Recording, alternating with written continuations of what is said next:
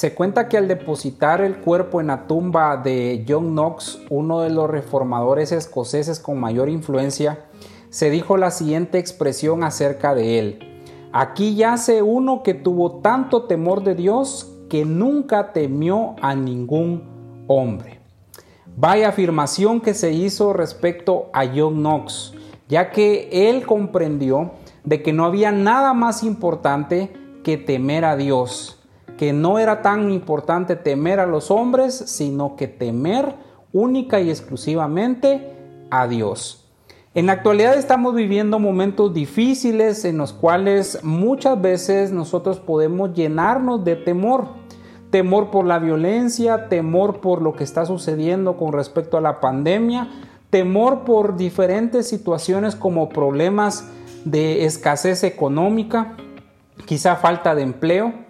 Y sin lugar a dudas, tal vez nosotros podemos llenarnos de temor, más si constantemente nosotros quizá observamos noticieros o vemos las noticias escritas en las cuales constantemente se están dando noticias que nos pueden llenar de temor. Aún siendo cristianos, nosotros podemos llegar a sentir temor en nuestra vida.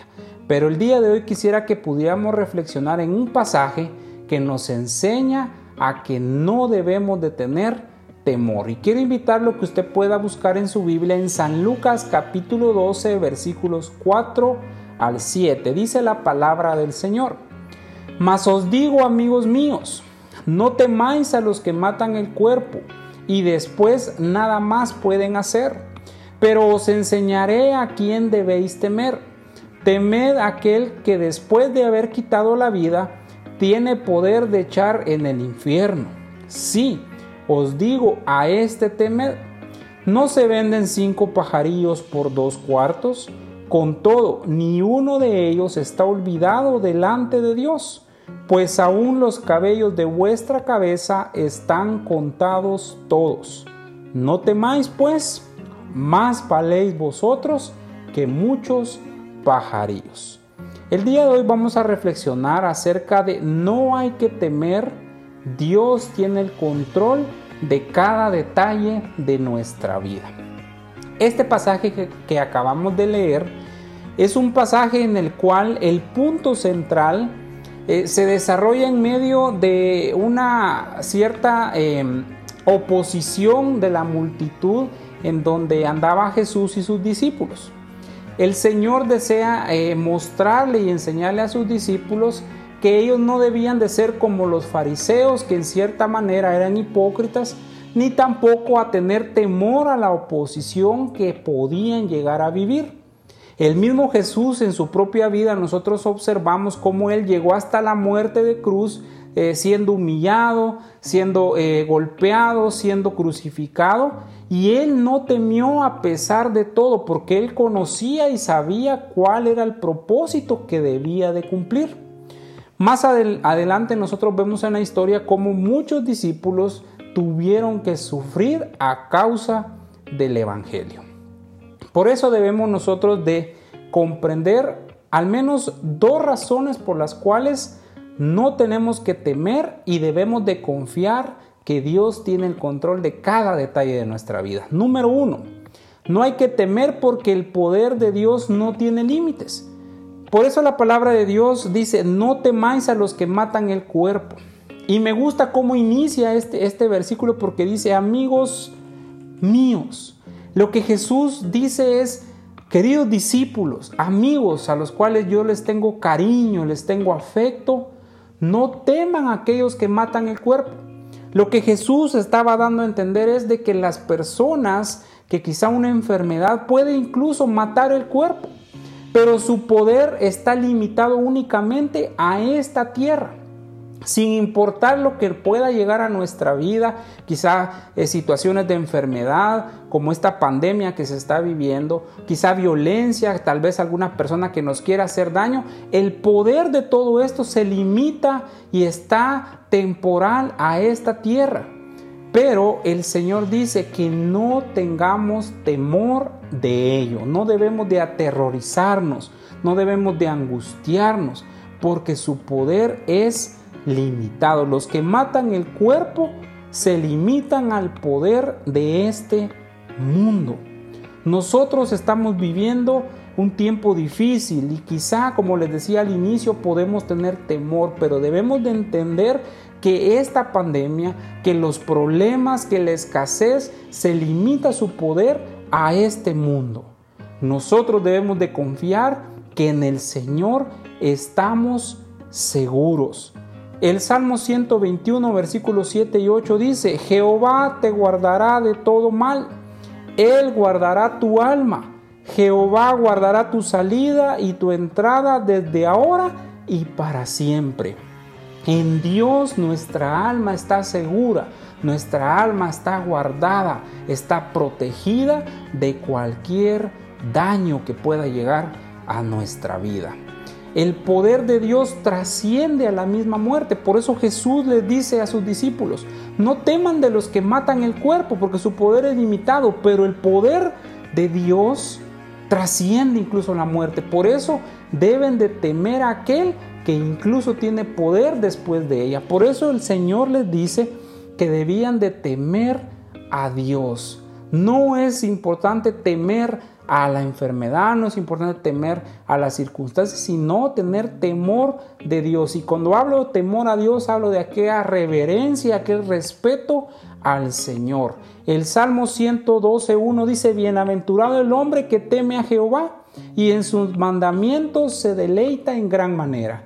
Somos dichosos, bienaventurados si nos deleitamos y sentimos temor de Jehová, del Señor, respeto hacia Él.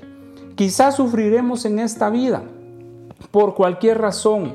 Quizás van a llegar momentos difíciles de escasez, pero aún si tenemos que morir, nuestro cuerpo terrenal se va a acabar. Pero si estamos basados en la voluntad del Señor y escondidos en Él, y Él es nuestro Señor y Salvador, sabemos que aún si morimos en esta tierra, nuestra alma está segura en Él, porque un día estaremos viviendo eternamente en su presencia.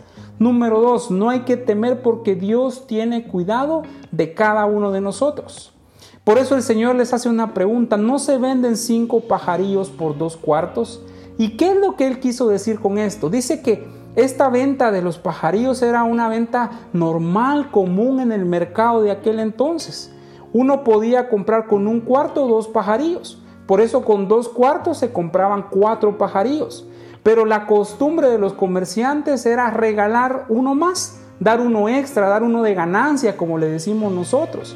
Entonces, por eso el Señor dice, no se venden cinco pajarillos por dos cuartos. Están comprando ustedes cuatro pajarillos y les están regalando uno más, pero a pesar de eso, el Señor se interesa de aquello que parece insignificante. Por eso Él dice, con todo, ni uno de ellos está olvidado delante de Dios. Y eso es tan impresionante porque vemos cómo Él se interesa aún de los pajarillos, aún de aquellos que fueron comprados por únicamente dos cuartos. El cuarto era una moneda romana de muy poco valor, que equivalía a una hora de salario de un obrero.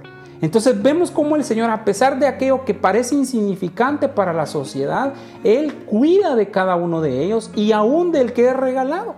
El Señor se interesa de las cosas, aquellas cosas que quizá para nosotros son pequeñas, que tal vez no tienen gran valor. Él, a pesar de eso, Él tiene cuidado de cada uno de esos detalles.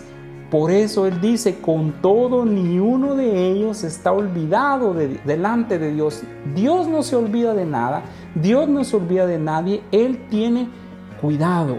Por eso San Mateo 6, 31 y 33 dice, no os afanéis pues diciendo que comeremos o que beberemos o que vestiremos, porque los gentiles buscan todas estas cosas pero vuestro Padre Celestial sabe que tenéis necesidad de todas estas cosas.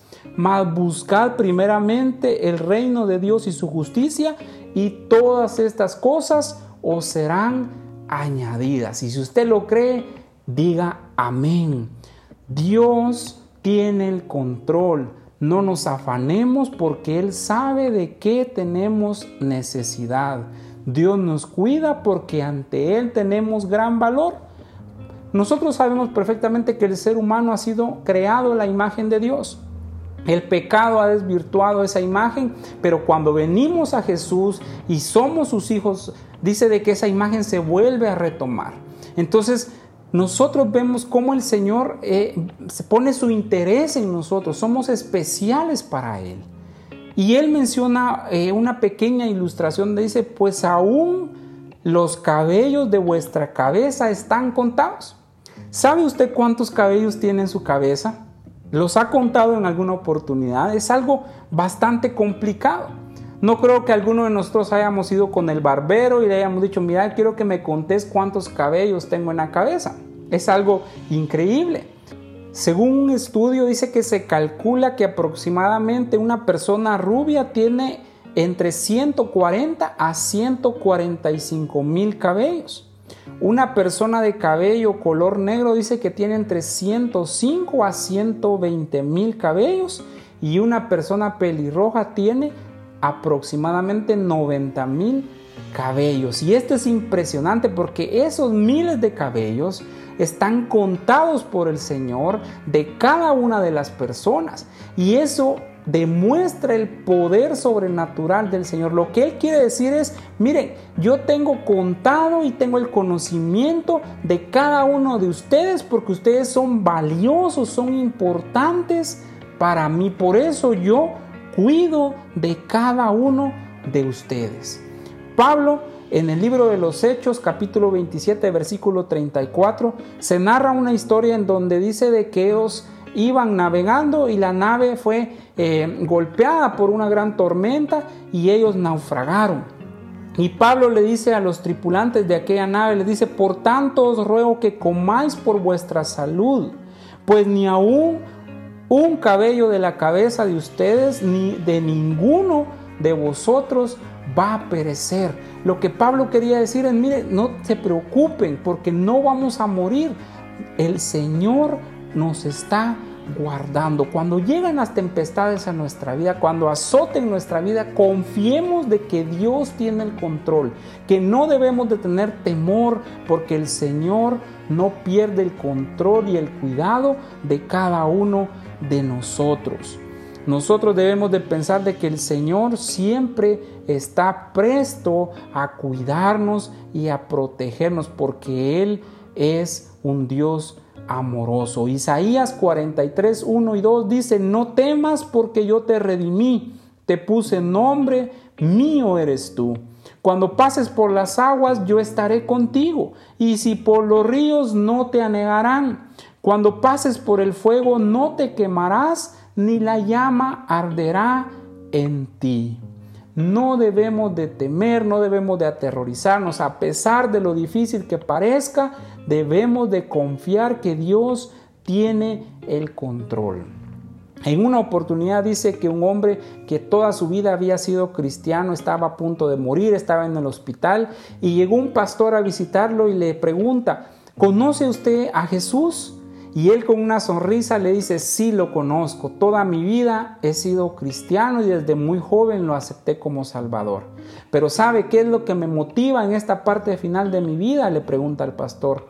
No le responde él, pues lo que me motiva es no tanto que yo conozca a Jesús, sino que lo que me llena de ánimo y de gozo y de alegría en mi vida es de que Jesús me conoce a mí.